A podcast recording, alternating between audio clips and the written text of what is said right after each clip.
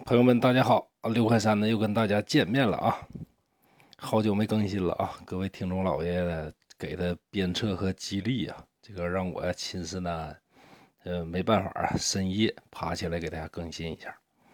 前面咱这故事里边讲过魏国呀，好多的事儿，有这魏宣公上征下报，上一辈的不放过，下一辈也不放过。魏懿公呢，爱贺上身。还有魏成功，这小强打不死，哎，这故事都很有意思。可见这魏国历史上啊，确实出了不少君子，但国君呢就惨点儿，多数啊都是昏君。今天咱讲这个魏献公，比前边那三位啊不遑多让。公元前五百七十七年，魏定公去世了，太子叫魏看继位，叫做魏献公。这“看”字啊，那意思就啥呢？快乐呀，安定啊，怡然自得呀，开开心心那样。这魏献公啊，确实人如其名，不管啥时候不太上火。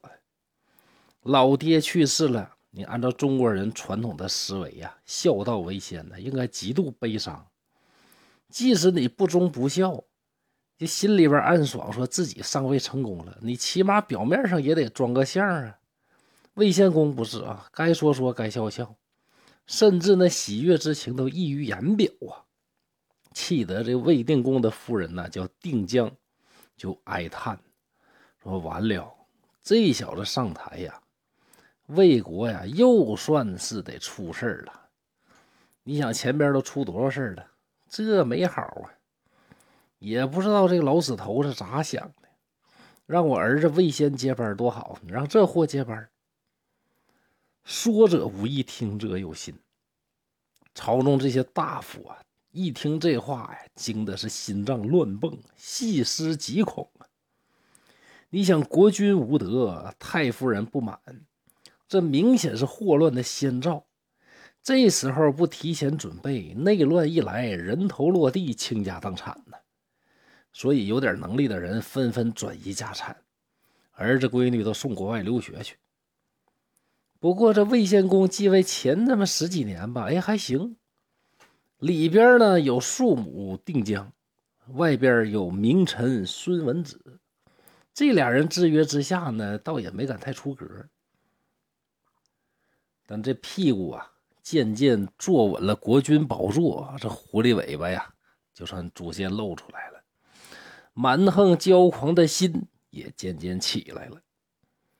献公有位宠姬，闲着没啥事儿，就缠着老公说：“老公，老公，我要学琴。”魏献公学琴容易呀，那我就派宫里边的乐师叫师朝给你当家庭教师，一对一教学，那肯定效果杠杠的好啊。那师朝是谁呀？是魏国乃至于天下都非常闻名的乐师啊，不管啥学生。都不允许你砸了我的招牌，所以这师潮对学生非常严厉。发现学生不好好听课，立马手板招呼。这宠姬本来就图个新鲜嘛，学的三心二意，没两天呢就被师潮给揍了。献公的宠姬呀，啥时候受过这委屈？仗着自己老公的恩宠啊，一把鼻涕一把泪呀，跟国君老公哭诉，说这师朝啊，太不拿您当回事了，连您的宠姬我，他都无端敢于责打，这怎么能忍呢？咱说世界上啥风最厉害？那当然枕头风了。魏献公一听，我去，你这小小的乐师，你敢瞧不起国君？欺负国君的女人，你胆儿也太大了！打狗还得看主人呢，对不对？也不分什么详细的缘由啊，把思潮招过来，让卫士的乒乓武士打了三百大板的，这家伙打的皮开肉绽。思潮心里憋气呀，我这咋挨的憋屈？你让我教，我好好教；那学生不听话，我就得轻轻的责罚。那有啥不对的呀？但是嘴上啊不敢说一句，毕竟啊不敢跟国君公开叫板，心里边恨不得把这个昏君呢剥皮抽筋。这相当于魏献公啊，在自己身边埋了一颗定时炸弹，这师朝无时无刻不在寻找着报仇的机会。这一等呢，就是五年。公元前五百五十九年，魏献公约请朝中两位大夫孙文子和宁惠子一起吃饭。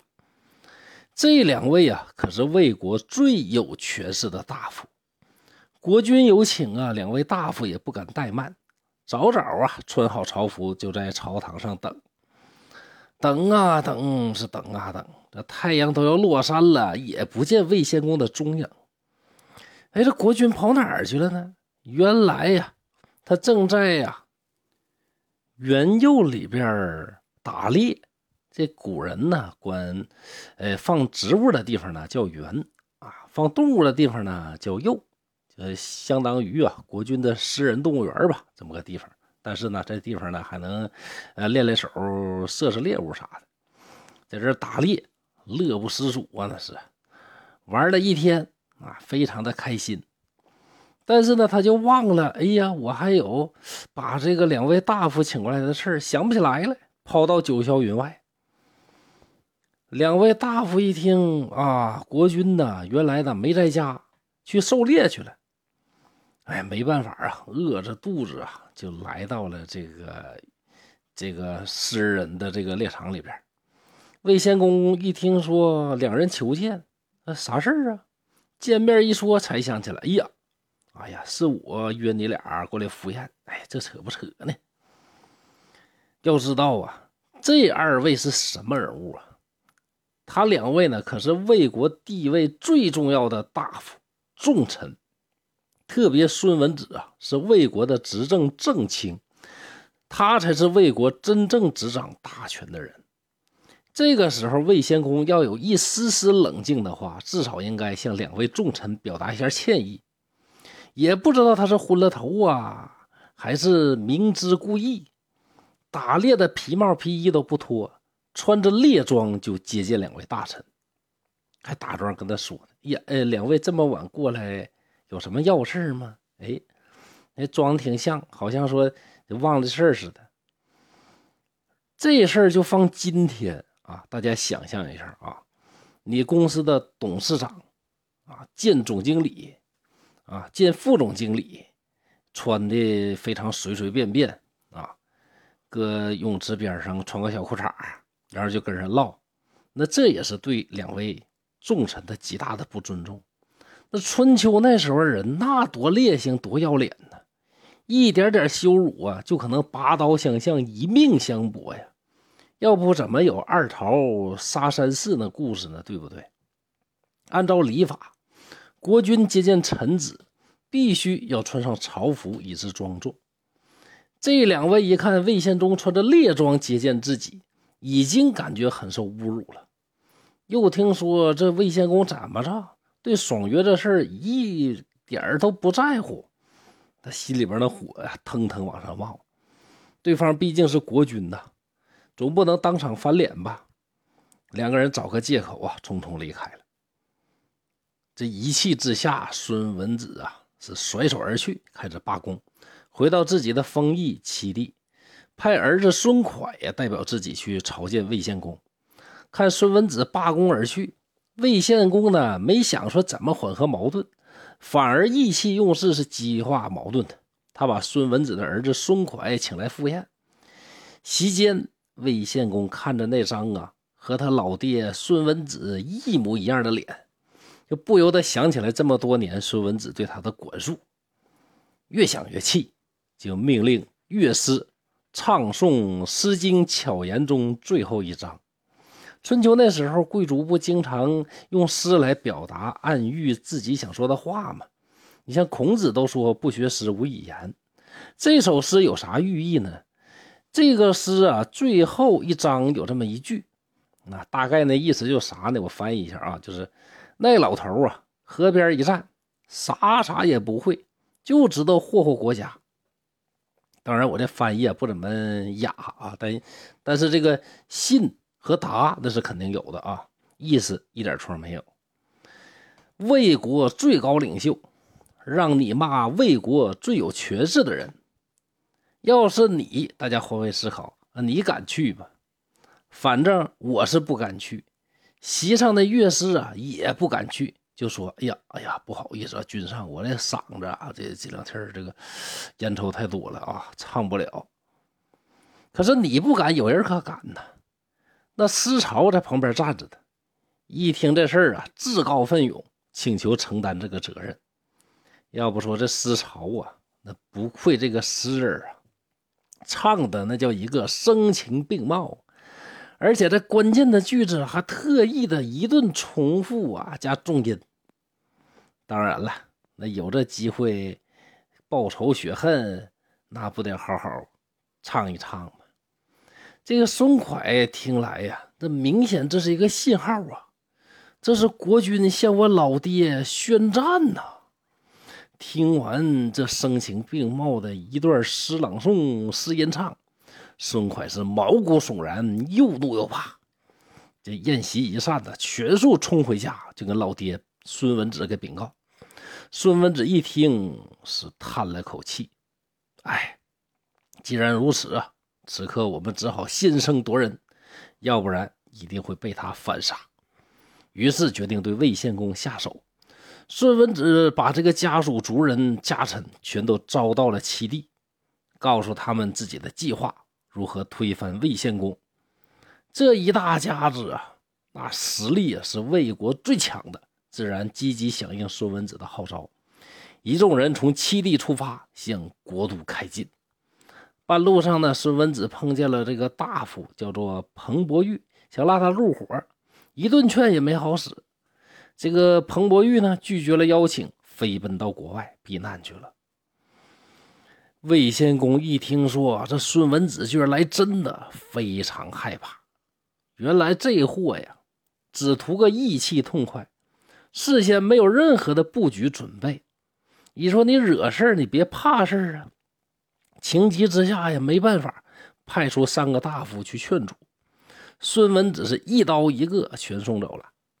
魏献公一看这孙文子大军杀来，根本无法抵挡啊，赶紧跑路。半路又派个人去和孙文子求情，孙文子是一刀又给干掉了。可见这孙文子绝对是个杀伐果断的狠人。无奈之下，魏献公只好逃到了齐国。明知实力不济，根基浅薄，公然向国家最强的大夫啊挑战，逞一时之快。魏献公啊是自寻死路，这种事儿啊在春秋可真不少。不过，魏献公并没有就此退出历史舞台。十二年后，魏国这两位权臣孙文子和宁惠子发生内讧。宁惠子在新国君的支持下呢，赶跑了孙文子。孙文子呢，居然和魏献公呢又联手了，在晋国的支持下呢，杀回魏国，还干掉了宁惠子。这段剧情也算是相当狗血。当然了，虽然复了位，想必在孙文子面前，此刻的魏献公比汉献帝也强不到哪儿去。故事到这儿了，就结束了。这个故事一方面说明了魏国的国君这位魏献公昏聩无能，情商很低；另一个方面呢，也说明了在权臣的压迫之下呀，春秋时候国君呢过的日子啊，并不是很舒服。就像孔子说的那个时代，真的是礼崩乐坏呀，天子没地盘，没军队，只好给诸侯当傀儡。诸侯的大夫呢，则在国内把持朝政，给国君呢当成傀儡。你看，晋国有六卿，鲁国有三桓，齐国呢有田氏。旧的秩序这个时候已经被打破，新的秩序却没有形成，整个天下分崩离析。所以孔子呢才痛心自己生活在那个时代。好了，今天呢就到这儿了。感谢大家收听《毁参观》的历史故事集。刘可山在沈阳，祝大家幸福快乐。